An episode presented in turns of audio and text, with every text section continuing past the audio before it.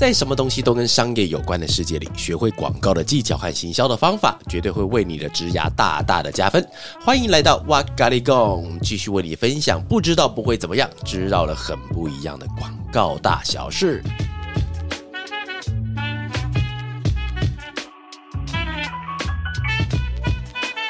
Hello，大家好，欢迎又来到哇咖喱贡，我是娃娃。我是韩，来，我们今天要聊一个什么样子的问题呢？就是我上一次有聊到，说我刚进公司的时候，曾经有出现过跟客户的沟通啊上不是很顺畅，就想到其实之前有看到说你在专案上的。角色跟立场可能会影响到你的判决。对，那像在代理商跟品牌端，他们看一些专案啊，他们的角度是会有什么差异性？你说对待，你是说以一个客户跟代理商看待某一个专案的时候，会有什么差别吗？对，哦，因为我觉得差别其实还蛮大的。所以蛮大的地方是因为。哎，那韩我我还蛮好奇的哈，就是你今天选定这个题目的时候，是因为你在跟客户之间的沟通产生了什么问题吗？曾经。就在我们上一集的时候也有提到，说我刚进法乐的时候，其实有因为跟客户的沟通之间，就是可能他们主打这一季的什么方面是要这个路线，然后我可能没有到很能理解说品牌他会提出一个要求啊，我想起来了，背后他的原因，你那那个是不是你自己做错事，然后你还哭那段？我没有，没有哭，就是小犯累。所以，那你后来的时候在沟通上面，除了上次那件事情之外，那你有还有遇到什么样子的困难？会之后想问这个问题。诶，我会觉得说，当你跟你的客户沟通有落差的时候，某些层面上可能是你们看事情的角度跟你们立场有。落差，那这个落差的差异性，你要怎么去换位思考，去理解说你的客户想要的东西是什么？那为什么他会想要这个？背后一定有他的思路。他这种不可能莫名其妙说哦，我想做个这个，就是因为我突然早上起床天气很好。哎，搞不好有。我跟你讲，之前我们曾经在广告公司，就是几个 art 在开玩笑，就是我们有时候会遇到一些比较。热情的客户，你知道，就是他改东西是，你讲朝令夕改已经算太客气了，可能就是一个小时要好几次改的那一种。然后那时候我们就会想说，他是不是白天起床的时候，他就自己去抽签，抽签一样摇摇摇，啊，抽出来抽，哎，我们来今天来换底色好了。然后他们就打电话给，哎，我们来换底色。然后现在再摇摇摇，哎，我们来换产品好了，我们就要换产品。其实对我们来说，他换东西的程度已经到这种程度，你知道。但是我们今天会先回到刚刚那个部分哈，你是讲沟通嘛，对不对？哦，但是我觉得问题可以先放回到，就是我们跟客户之间通常沟通上面。会出现问题的那个点，其实我觉得这是一个很正常的一个人体的那种防卫机制。你有看过那种白血球细胞的那个漫画或卡通吗？它那个机制就是你今天有细菌进到我们的身体里面去，那我们的白血球就开始要去把那个东西视为是病毒或者坏东西，然后开始把它干掉。我觉得通常啦，就是呃，不要讲说是经验多或少，其实我觉得跟个性比较有关系。那个个性就是你今天进到了任何的公司，包含了像我们这种广告公司，当你听到有人给你建议的时候。后，你当下你会竖起的那个反应，其实那个东西跟你的经验没有太多的关系，比较多是跟你从小成长的环境有关。就比方说，我今天啊，曾经比方说遇到了一个同事 A 好了，那今天客户在跟他讲的时候，他可能直觉性的就觉得说，你是不是觉得我东西做的不好？所以他下一个动作就是把心中那道墙高高给筑起来，所以你永远都翻不进去。但在墙里面他会干嘛？一定开始跟你对干。所以其实，在沟通上面，对方老实说了，其实客户的。口气也不一定是好的。那我们这边的话，也是因为我们为了要防范机制，但其实哦，在广告公司的防范机制有一个更深层的原因，你知道为什么吗？因为广告公司会去跟客户去做沟通的那个人，他有点像葡萄，他后面其实跟着一大串人，他后面可能跟着我们的城市，跟着设计，跟着文案，跟着策略，跟着微博那个东西。当我们全部人都是用同样一个概念告诉前面，通常前面那个是业务了，通常告诉我们的业务或企划，其他跟客户沟通的时候，当客户他今天有一个 feedback。回来，那个有经验的企划或是业务听到这个东西，他想干你啊，刷赛。如果他现在答应的话，他会被他后面那一串葡萄给干掉。所以有时候他必须要立起那个高墙，是因为他为了要保护后面那一群人。所以呃，之前我有曾经听过一个前辈分享，他说其实前面的业务他的经验跟资历越高，那串葡萄可以做事情的流畅度会更高，是因为在前面的，如果今天他真的去挡客户的一些东西都已经挡不住的话，后面那串。葡萄会相信说他因为经验这么多，他职位这么高，他应该已经付了很多的力量去挡，那后面的就是负责把那个东西给干掉就好了。那相对的，如果前面的那一群资历比较浅的，简简称叫小白或菜鸟的时候，那后面那群葡萄干前仆后继往上去把它宰掉了，你这就是传声筒。最常听到的沟通的人会被人家诟病的是说你像传声筒，但我必须要很老实讲，因为我之前自己也是呃设计，老实说，为什么我知道别人叫传声筒？之前我的节目分享过，就以前当设计还脑袋还不是很清楚，智商还没有完全发展完成的时候，我也曾经有那种大头症，所以当前面的人帮我挡的时候，纵使他已经挡了四十件，但是有一件飞过来，我就会反差前面那个人，你怎么没有把我这一件给挡掉？所以其实沟通上面，你说真的是前面那个沟通的人，他们真的。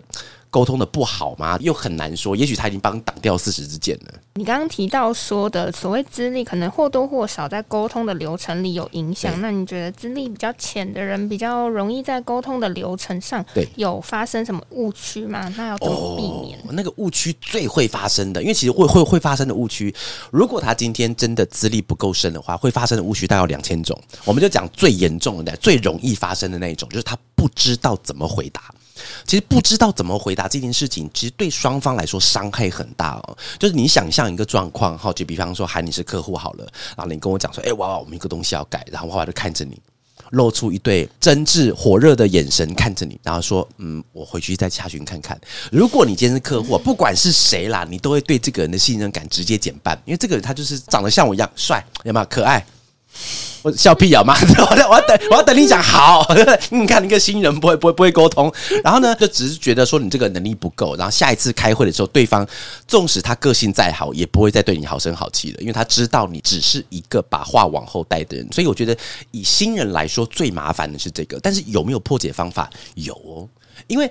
你今天要去沟通的这个客户，他不是一个从天而降的客户，他不是说我们今天突然接到了一个我们要在火星殖民的客户，因为火星殖民完全没有任何相关知识。火星殖民我要带多少氧气上去？上面是可以种什么植物吗？完全不知道。除非你今天接到客户是这种是完全你听都没有听过的，我们要帮外星人盖房子，下面都五灾的情况之下，通常你会知道。这个公司它是什么样子品类的人，而且这个品类来讲，它不会脱离我们一般在做广告的大概的面向，所以你在之前你可以做功课。你可以做功课什么？你可以分成两种做功课，因为第一个是先麻烦你的前辈。老实说了，因为公司要派你出去开会，不止你害怕，公司也很害怕，好不好？所以说你真的搞砸了，干完就都白玩了。所以你可以去问你的前辈，他们这个东西通常会问哪些问题？因为像我自己，不一定是每一个人都有，但是我自己的时候，我的笔记本第一页我是只会写两件事情。第一件事情是写我拿到笔记本的时间，因为我有个习惯，我会记录一本笔记本我要写多久。我写除了写上那个时间之外，底下我。就会列大概十题吧，十个问题就是每一次会议都一定要问的十题。那不管是从呃女性卫生用品，一直到银行、到汽车、到航空，每一个都会有固定的那个题库在那边。然后另外一个是你可以先找一些市场调查。昨天我才有一个我们公司同事问我，那个谁子静问我。他就问我说：“你在做一个市场调查的时候，到底是怎么去看那个资料库的？资料库这件事情是很多人会把它视为是一种迷信，哎，是真的迷信呢？哎，不是是像那什么什么苍天已死，黄天当立，太平道那种迷信。他们真的认为说，我们在做广告做行销的，像我，你看，哎，我把你这么有经验，你的资料库一定超多，你一定可以搞到最详细的产品的调查资料，对不对？我跟各位讲，没有。”大部分人都没有，你知道吗？所以这个世界上不是有一个资料库，它是很神秘。你只有做广告的人才可以把那个资料库打开进去以后，你可以看到所有什么泡面啊、飞机啊、汽车所有资料在里面。各位讲，各我这边跟先打破各位的迷信哦，没有这件事情。所谓的找资料，不是有一个资料库在那边等你找，而是你今天要 key 什么关键字，你会看到什么东西。你可以看到新闻，你可以看到综艺新闻，你可以看到别人的 PPT 的谈论，看到低卡的文章都有可能在，但是它没有一个在我们。心中有一个 Wonderland 在那边，只要进去那个地方，你可以到找到资料。其实没有的。那刚有提到说问对问题啊，可能就是一个很好的开始。那你的那十个问题里面有哪一些是可以跟大家分享？接到 brief 的时候要问哪些问题呢？哎，我突然发觉一件事情，你有没有觉得你在跟我录 podcast 的时候，你会越来越进化？因为其实 有吗？没有，因为其实如果我是你的话，我会不知道怎么接我的话题。因为各位，因为其实我们家韩他很认真啊，他在桌上，其实在我的前方，他有一张有一张 A4 纸，上面有写着大概一二三四五六，有六个重点。那因为其实他他在开之前有先让我看一下，但是我从来没有照这个点往下讲过，所以其实我想说他到底要怎么接我的东西了？好吧，广告就这样好玩嘛。你说那个十个问题对不对？对啊。那十个问题的话，因为我们通常再去跟客户接洽，比方说他今天是要做平面，他今天是要做广告，他今天是要做网站的话，其实每一种东西它的技术面都有不同。我先讲几个就好了哈。比方说第一个，我一定会问他，就是说他们除此之外有没有其他要做宣传的角度会一起进攻？比方说我们这次去做平面，那我就问他说：“请问你有 TVC 的打算吗？你有做公车稿的打算吗？你有做什么东西的打算吗？”为什么要问这么详细的东西？是因为假设我今天接的是一个平面稿，那平面稿做出来之后，我要知道它会放在什么地方，但取决于我今天要怎么去做这个人。他今天要放到大楼上，他今天要放到公车上，他今天要放到卖场里面的广告，我就不会把我的物件拍的太小，我就不会出现像这样子 idea。那可能的所有的东西的物件就必须要是比较庞大一点，因为我要让它在画面中是占有最 eye catching 的地方，就是可以直觉性看到的地方。这是第一个问题哈。那我再讲一个问题就好，就是另外一个问题，我会再问他说：“请问你们是用什么方式来评断我接下来做的东西的成功与否？”哎，这个很重要哦，因为现在商城是不是有好多什么双十一、双十二，超级多双双呃呃呃，对，乱七八糟一大堆。所以其实我们之前常做，因为巴黎莱雅是我的客户，所以我们在帮他们做那个理肤宝水维姿，他们就是在某某商城上做。所以那个时候我就很清楚的问客户，因为他们想要做一个比较绚丽的表现方式，去做他们今天所有综合商城跟某某一起开台这件事情。但是因为他的对象是某某，所以那个时候紧张雷达就开始想了，你知道吗？因为通常提到今天正式要直接做贩售的平台的时候，它的 KPI 会只有一种，你有多少的人下单。但是因为其实你刚刚听到，就是如果你看稍微倒转，会听到客户他的需求是要看到一个很绚丽的东西。但是我必须要老实讲，很绚丽的跟直接下单这两件事情，它大概有相关吗？八成五以上是合不起来的。因为绚丽的话，你要让它有一点展演的时间。啊，他要有一点展演时间，才能把那个绚丽东西很酷的把它弄出来。但是因为要购买的人，他们是要很直觉告诉你说哪个地方有优惠，哪个地方有折扣，哪个产品很好，我就直接下单。所以这两个东西没办法合在一起的。所以我就问客户说：“请问你们的最主要的 KPI，你们想要看到这个东西？”怎么样代表成效？我刚刚才在内部在听一个提案，是音乐平台的广告案啊，因为他推出了一个新的方案。那新的方案的话，那我就问他说：，因为你们推了新的方案，所以你对法乐今天这个代理商的希望是我们要拱下载这个行为，还是要让大家知道我现在有这个方案，这个行为就好？你知道那个差别？所以一个是要讲形象，还是要一个要是直接上去导购？所以这两个差很多。所以各位，你们在整理那个问题的时候，有几个问题，像我刚刚讲那个东西，其实每一个行业。业放眼四海皆准，所以只要把这个问题给列好就可以了。是不是在问问题的过程中，客户不但就是可以感受到你有没有在思考，你的思路是什么，然后可能还可以增加对你的信任感。哦，讲的蛮好的，而且我觉得啊，就是当你的经验比较多的时候，他甚至是在问问题的时候，其实你脑中已经有答案了。但是我必须要再回头讲一句哦，其实这个行为本身是危险的。危险的是什么？因为之前我曾经做过好几次这种事情呢，就是因为可能是因为经验比较多，某一种品类我很熟悉的时候，其实我会知道客户他到底哪个东西他要，哪个东西比较容易被消费者接受。所以我在跟客户在沟通，沟通完，我出了那个会议室，然后坐上计程车要回公司路上，其实我已经想到我要干嘛了。以前我就很傻，我在计程车上跟大家开始大方厥词，喷喷喷。但因为其实这样是很危险的，是因为假设你今天的职位是高的，你的像。我嘛，公司是我的嘛，我讲出来那个大家都会往那发楼。其实这个是危险的，为什么？因为我没有做过任何调查，我没有做过任何的数据分析，我没有做过任何的在 brain 跟 brainstorming 有相关的过程，我直接把答案给喷出来了。这个东西它只能代表我这个人反应很快，但是真的没有任何的证据可以佐证我想的东西是好的，因为没有经过任何的数据跟市场的验证。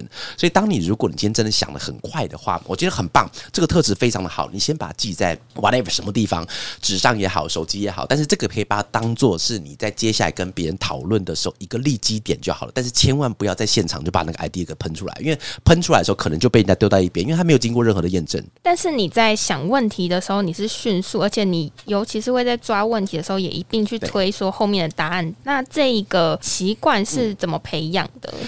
受很多次伤。你就会被培养起来。真的，我跟你讲，就是我觉得我还蛮会问那种跟法务相关的问题。跟各位分享一个冷知识哦，就是比方说美妆商品好了，美妆商品，尤其是像那种呃快速消费品，或是美妆，或是医疗器材，只要是跟人的呃保健。或者是他跟医疗行为有关的这样子的一个厂商客户有没有？他每一个月哦，几乎每一个月，他们手上都会有一包预算。那预算干嘛？你知道吗？罚钱用的。真的，他们是准备来拿罚钱用的，就是因为。这样子的一个商业的时代里面，其实我们的每一个客户的东西都很棒，但是总会看到别人怎么可以偷跑。比方说，我今天很奉公守法，因为我是食品，我是保健级的，我就不能讲我有疗效之类的东西是不能碰到的。那为什么我很乖的手法，那别人没有手法？那如果别人没有手法，而因此把我的消费者给吸过去，那我不就是冤大头？那我手法反而没赚到。所以因为这样子，所以我们在跟客户沟通的时候，这个地方我会特别加以琢磨。有时候是客户忘记了。有时候是我们这边的疏忽了，所以我们在现场的时候就一直把这个东西给抓紧、抓紧、抓紧、抓紧。比方说，我们里面有医生，那请问医生可以代言到什么程度？今天医生是呃帮这个产品做背书，还是他帮我们这个品牌做代言，还是他只是为这个功能做说明？哎，完全不一样。这三种就是三种不一样的逻辑。你这边。你把一跟三呢对调，然后再去做里面的沟通，它真的会出事。你那个钱一定马上被你罚光光了。而且之前公司应该说现在也持续在合作的一个品牌，它其实就有跟医生合作，是不是医生他跟品牌要讲的内容啊？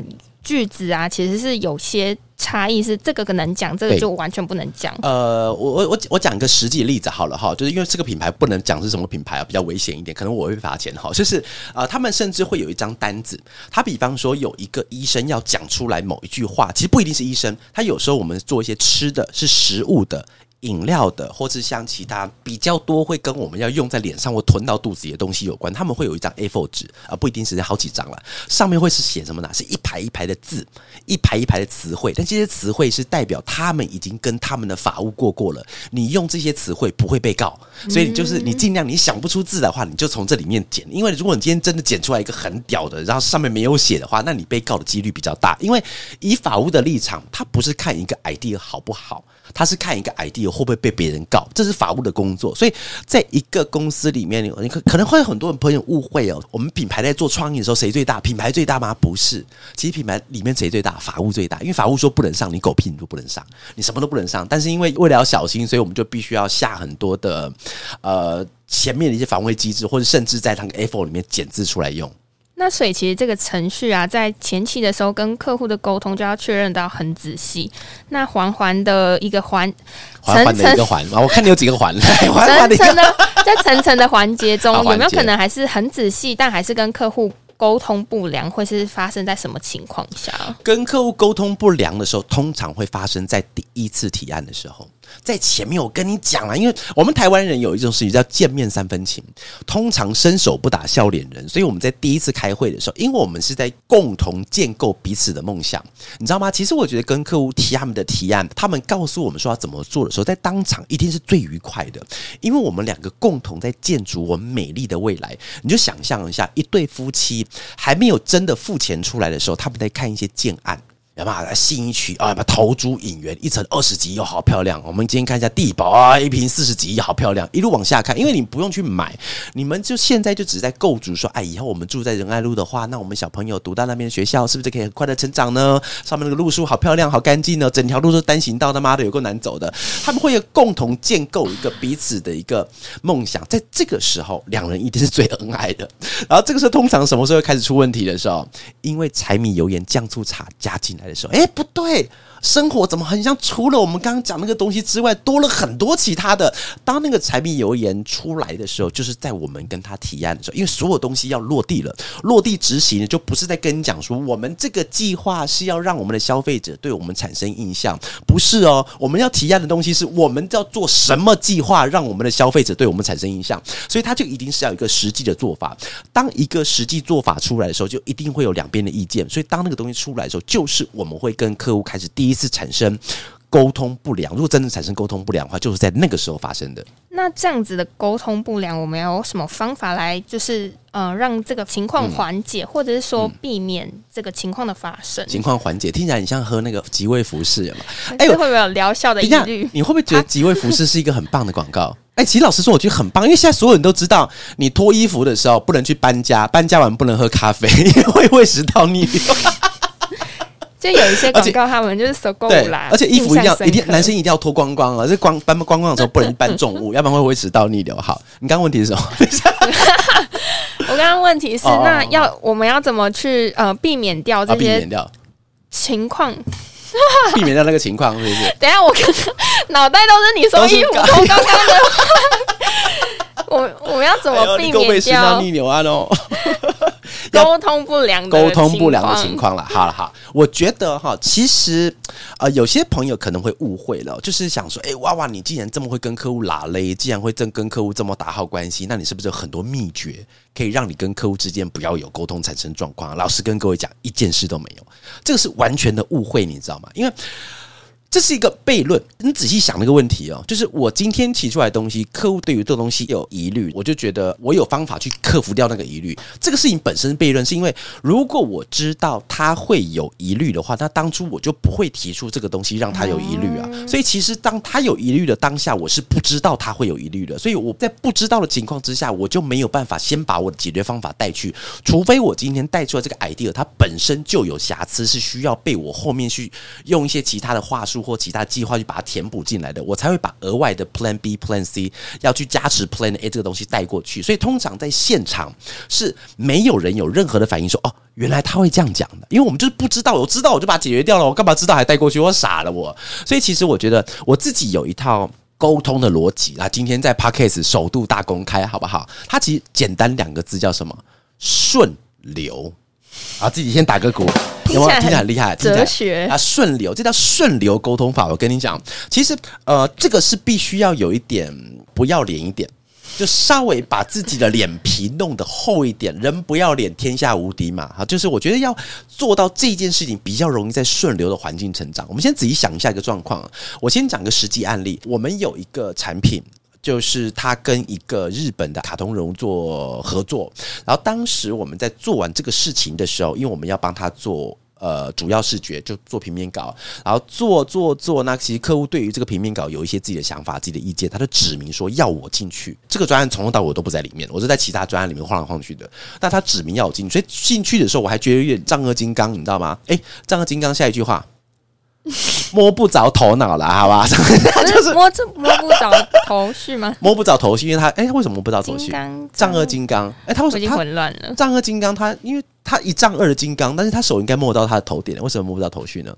好，不管了，台湾语真真奥妙哈。然后那时候其实要我进去，其实我不知道为什么要找我进去，直到我坐下来之后，然后我才知道，原来客户的长官他指明要我进去帮他解决掉这个问题，因为他知道我会帮他找解决方法。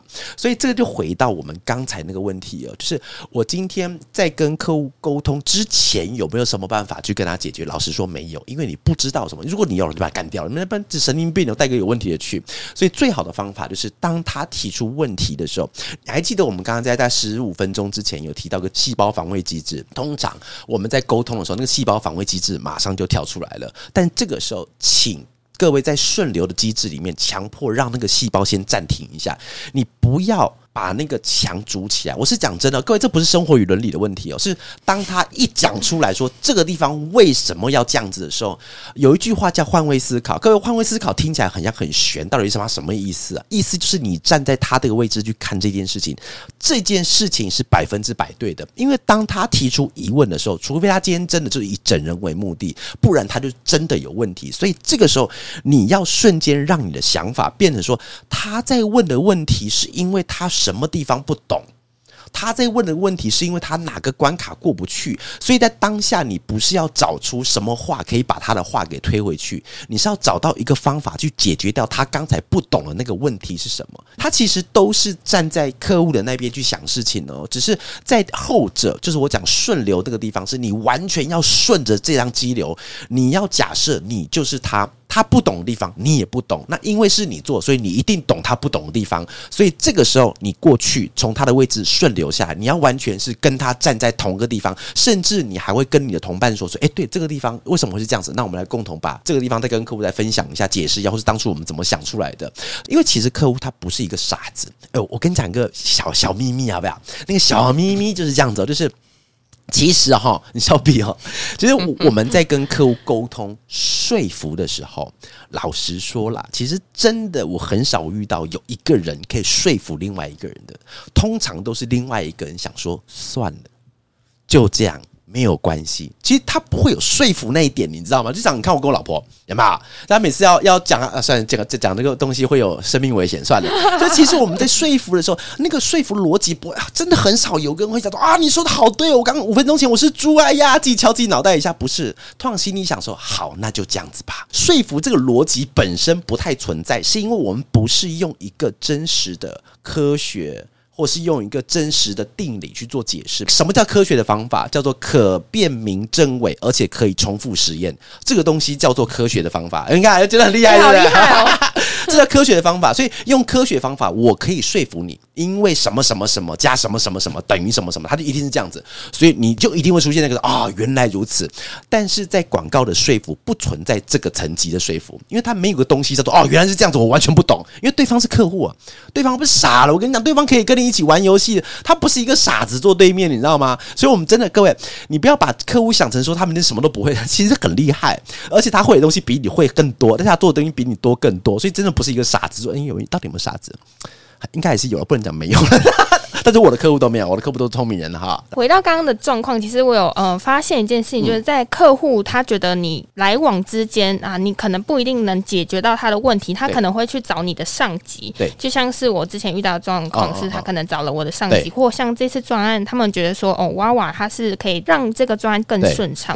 那你觉得在这个情况下，那下面的那个人应该要怎么去就是修正他的方式，让这个情况下次不要再出现？啊，因为你刚才提到那个有几个小小的面相哈，就是通常啦，如果我今天是前方战斗那个人，但是今天客户他直接指明要跟我的长官讲话的时候，那个伤害其实很大。那个伤害当下就会甚至开始怀疑我是不是适合做这个工作，因为他太太受伤了，因为你就啊你听不懂话，你叫人家经理出来，类似就像这样子，那当然就会产生出两种结果。那第一种结果就是好，那道不同不相为谋，那以后老子就不干不做这个工作了。有没有这样的事情？有哦，曾经发生过。那另外一种，我比较建议大家可以去做的，就是因为你的长官必须要出来做解决，那因为你的长官不是被你拖出来的，你的长官是被客户拖出来的，所以长官他一定要用全身解数。全部的力量去解决那个问题，所以你在当下你可以学他怎么解决那个问题，因为。有些长官，我不是讲我，就是呃，我有时候搞不好也会，就是你在沟通的时候，他不一定会跟你讲全部东西，因为对他来说，他答案在他脑袋里面，他直接告诉你做法就好。但是他怎么思考的，怎么去说服的，你没有机会听到他。因为老实说，你不是每一个会都有机会听到总经理以上等级的人去开会，他们在房间里干嘛你都不知道，也许只是在里面打电动而已，你根本就不知道，你不会知道他们那个细节。但是如果你今天有这个机会的时候，最好的学习方式，因为你就是那个问题的产生者，因为对方不信任你嘛，所以你。一定有很多问题是没办法解决到客户的，看一下长官他怎么去解决的。因为那个对方敢指明那个长官，除非那个他已经是要干掉，已经要把你们换掉，再找长官出来骂骂而已。但是通常长官会帮你做什么样子的说服？像我们那天在讲那个，我刚刚讲那个例子，讲那个平面稿，我在现场的时候，因为我们那个时候还在疫情期间，疫情期间是没办法见面的。哎，没有办法见面，要提平面稿是一件多么难的事情，你知道吗？因为画面会 lag，讲话会 delay，那声音、那画面又没有这么漂亮情况。之下，我当时我是拿着一张 A4，我在跟客户沟通，我就一边讲，我就一边画。他卡通人物我就照画，画完以后，我跟客户讲说，我这个地方为什么要这样做，我可以干嘛干嘛干嘛。然后我就用透过那台烂电脑里面那个烂荧幕去跟他们对方讲这个东西，然后就一直画，不断的画，不断的画。我的 layout 是在那个情况之下完成的，而且在现场的时候，我们公司的所有的 art 跟我们的主管都在里面。所以其实如果正常状态之下，他们应该可以吸收到一些当时我跟客户沟通的方法。老实说啊，这个问题就会发生在很菜身上，又是讲一个。小秘密哦，哈！客户有时候会欺负人，但是他欺负的人仅限新人。有些客户真的很喜欢欺负新人，我不知道这是一种什么心态，我觉得很好玩，就是也不是很好玩，很变态哦，也是蛮好玩的哈。就是当客户他跟一个新人在沟通的时候，比较爆裂的因子会出现，可能是我们对新人也会是这样子吧，因为我觉得你没有那么懂，那你就照我讲的东西做就好了。那我照你讲的东西做，你怎么还做不好？那我就干掉你。所以他的心理机制可能是因为这样子，而不是因为他今天抽签，你嘛抽到我们今天干他三字经好了，不是像这样子。所以真的会有客户他会对于新人。词汇比较严厉一点点的。那你觉得像新人啊，除了在某一些地方更仔细的发问，然后要自己仔细的思考那些思路，去做到说像刚刚的换位思考啊以外，还有没有什么方法是在沟通的过程可以增加客户的信任感？OK，我觉得这个问题它。不一定是发生在新人身上。其实我任何的老人，包含我在问问题的时候，我都会用一个问法。我这边来分享给大家听哈，它叫做三明治问法。哎，今天是不是很多名词了？对，第一个名词叫什么？第一个名词顺流。哎，是吗？是顺流吗？第一个名词不是，但第二个是顺流。那第一个是什么？第一个我我已经准备好要打鼓了。那第一个是什么？第一个叫做我忘记了，好了，第二我们就这样顺流好了，把给他了。然后第二个话三明治问法，其实三明治问法它会需要有一点点什么？刚才我们在讲说，他可能需要一些经验，他需要一些厚脸皮，但是在后者时候会需要一点点的胆量。就是你在问问题的时候，尤其是在公司行号，我建议各位不要带着问题去问问题。因为你带着问题去问问题的时候，对方会觉得你怎么一直问这么简单的问题，你好烦哦。而这是正常的，各位，你不要想说什么长官他都不回答我。像我昨天看到一个有人贴的梗图啊，他讲说什么呃，当你的长官同时拥有。括号有问题就来问我，括号以及这个简单的问题为什么不自己找答案的个性的时候，你就会过得很刺激。这是这是这是存在的，因为他忙了嘛，你拿来那么白痴问题来问我。所以其实大部分的人，如果你今天用三明治问他问他的话，其实是带着你的答案去问问题。其实用这个方法去问的话，其实可以在我们在沟通的过程中，第一个他对你的信任感会加重，第二个是你会很快找到哪个东西是对的，或是哪。哪个东西是错的？所以三明治问法是什么？比方说，我们今天要做某个案子，然后问，假如说你是我客户，那说，哎，请问一下，韩，我的问题是得得得得得得得，但是我觉得这个得得得的问题应该是爸爸爸爸爸爸爸，然后最后再做一个结论，就是我觉得得得得跟爸爸爸爸合起来应该是这样。那请问对不对？因为你有给他一个方向，有给他一个范围，所以他会从这个范围里面直接帮你判断说这件事情是对或不对的。但是他不会用一个你今天直接问我说，请问一下这个东西得得得得问完以后就停在那边。又是用一样可爱的双眼看着他，我跟你讲，那一定要死定了。对你就是个白痴来问我问题而已啊！因为对方他是客户，这边要跟大家分享一个概念的哈，就是我这是我在我最近还蛮喜欢看的一个频道，叫微老板的，他后面辣鸡汤辣辣，我刚刚差点想毒鸡汤，威老板辣鸡汤，它里面就写到，就是说公司没有欠你薪水，嗯，你不应该是来这个地方做学习的。这句话其实在很多地方听起来会很刺耳。你们本来就是应该负责教我，要帮我怎么帮你做事。但其实我们平心而论，其实你真的以对客户来讲，我不是花钱请你来问我问题的，我是花钱请你来帮我找答案的。但这边就会有一个很。吊诡地方，因为有些问题你不回答我，我做不出来。因为有些东西真的只有客户那边才会有的资料。但是这个时候你也请记得不要用很天真的方式，你不是高中生，你不是大学生去问教授说，因为教授有回答你的义务，因为这是一种教育，你有付他学费。但是客户是相反的，客户付你钱哦，客户付你钱，你当然是把答案弄给他。所以你在问的时候也不要这么白目。诶，那刚刚就是你有提到说你的沟通上啊，可能就是也可以套用在不只是职场以外的日常啊。那你有没有觉得说你广告练就了那么多沟通的技巧，放在你的其他的关系，比如说跟你的家人沟通啊，或者是跟你的朋友沟通的时候，会派得上用场？我反而不用，哎，反而不用，我反而不用，真的，我反而我反而不用，因为这是一种。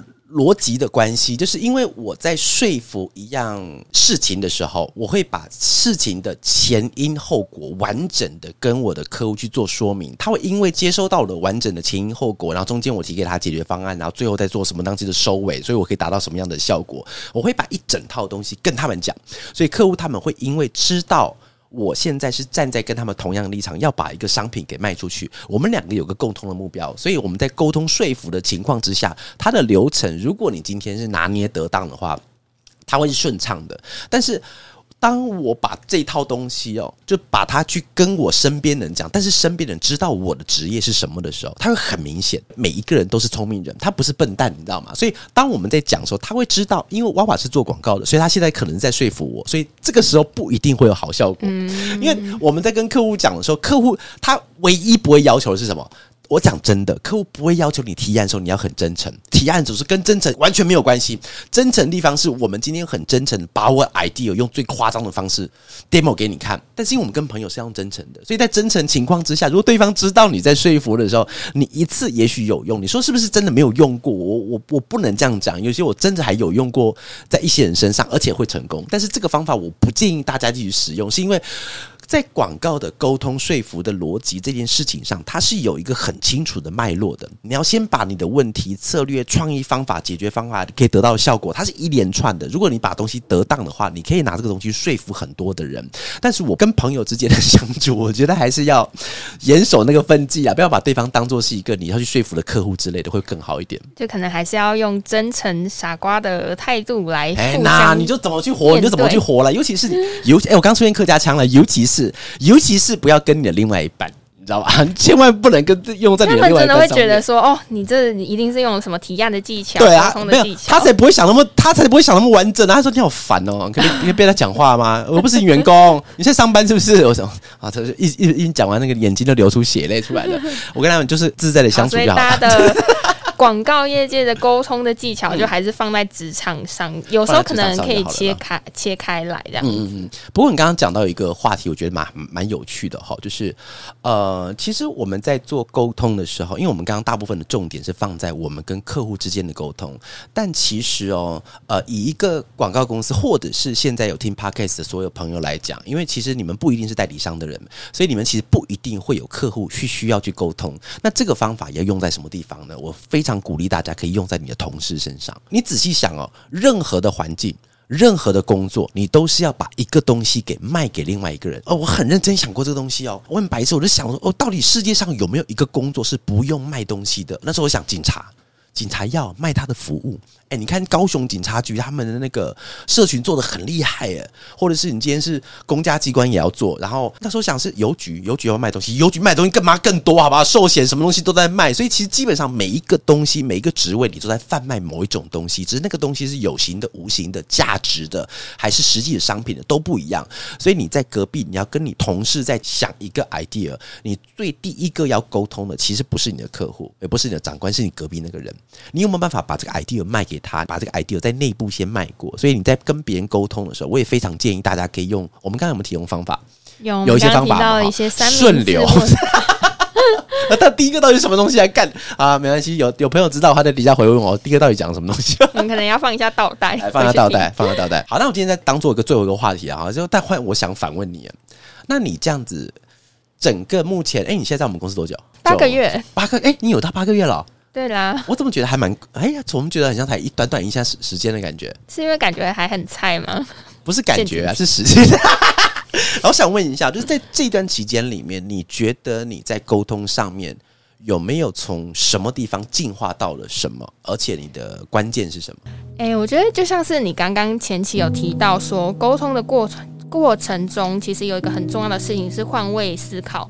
那在我刚开始的时候，可能还是会站在自己的呃方向去看一件事情，可是在中间可能也碰了一些壁，然后就会去想说，一个人他提出一些需求。呃，尤其是客户，他不可能就真的没有那么无聊要去整理了，他一定有一些什么他背后的原因，他的思路，然后慢慢慢慢后来就是就会去想说，他既然提出了这个，他一定有他的原因，那他在想什么？他要的是什么？就可能会试着把自己拉出来，拉到另外一个角度。没有，就是但也不一定每一次都会就是呃用换位思考的方式去成功的，其实很难的。对，其实老实说，换位思考这个四个字其实害人不浅，你知道吗？因为它太难了。所以太难的地方是，呃，因为在正常的情况之下，我们没有必要去换位思考。我讲真的啦，我我举个例子，像我自己当设计的时候啊，比方说那时候，哎哇哇，你要去换位思考客户在想什么，但是你你仔细想，因为我的工作是设计，我的工作是把这个东西给做好，因为我的职权你并没有分配到我要把这个东西给卖给客户，它是一种很奇怪的逻辑，是因为很多人在做事的时候，如果你的格局是把这个东西给做好，但是你并没有赋予一个责任是把这个东西协助你的同事把它卖掉的时候，你就不会换位思考，因为不需要。我就把我东西做好就好。你要去换位思考是你家的事，业务你要去跟客户做换位思考，不关我的事情。所以很多时候在设计或是文案跟业务跟客户之间会产生很大的歧义点，是发生在这个地方上。我们不需要去换位思考啊！那是是是什么东西要换位思考？不需要。比方说，我们去今天去买个菜好了。买菜的时候，我觉得那个老板他今天卖的菜猪肉怎么变贵了？那你要换位思考，有没有？你要想一下整个世界的那个 什么原物料上涨，关我屁事啊！干，我只我只知道我现在买东西变贵，要换换个屁！所以其实在这边也可以刚做当做我们最后一个话题哈，就是我觉得你今天要让你跟别人的沟通更顺畅的时候，有一个关键点是要让你的格局稍微扩大一点点。如果你今天永远都是把你锁在我今天就是个执行者的话，老实说，你永远都达不到沟通效果，因为没有一件沟通是你必须要去做的。但如果你今天在做好一个东西，或是你今天想完一个 idea，同时间你把你的格局放大，是因为这个 idea 想出来之后，我必须要去说服客户跟说服我的消费者。假设你把这个路径拉长一点的时候，你在做。做完的时候，你会知道，原来我这个东西是要去沟通我的消费者跟我的客户的，所以这个时候他才有办法让你的沟通链条是被建构起来的。就有点像是呃广告流程的往回推的那个过程，然后反而可以让自己的思路更畅通。对，没有错。好了，那今天我们的节目就到此差不多结束，但最后两分钟让我做个广告了哈。各位可以到我的 IG 里面，我的自介、自介、自我介绍底下有一个网址叫哇哇一百，那里面的话我有开一个线上直播课的四堂课。那四堂课的话，第一堂课会教你说怎么跟客户第一次接触，怎么接 brief。那第二堂课教你什么是广告的策略。第三堂课的话，教你大家最有兴趣的是。怎么去发想？怎么去 brainstorming？当你 brainstorming 想不到的时候，应该要怎么办？除了死，除了死亡这一条路之外，第四个的话就是，当你前面的东西都弄完了之后，你要去做提案。那提案就像是一个说故事，那会用一个有逻辑的方式带你从第一堂、第二堂、第三堂一直到第四堂，让你听完之后，最重要的不是让你学会东西，而是你第二天可以直接提枪上阵。这是我今天在直播课里最想要跟大家去做分享的。那直播现在目前在正在收取 email 当中，大家有兴趣的话。可以点娃娃一百，里面点选的话会有超早鸟价格。超早鸟这个好处哦，因为我们的原价是八十二万，但是我们超早鸟只要三千多块。而且真的要把握这个期期间，因为有名额限制，收单完就就再见了。其实现在收单已经超过那个名额，对不对？对，那我们就是好 好心一点，就让它开久一点 啊，也不是好心呐，哈，就希望可以跟大家建立更多在学习上面的缘分啦。好，那希望在最后面，希望大家在沟通上面都可以更顺畅，而且在不顺畅的时候，也可以报一下我的直播课来听一下直播课可以怎么教你的同事，大家一起继续热血下去喽。拜拜。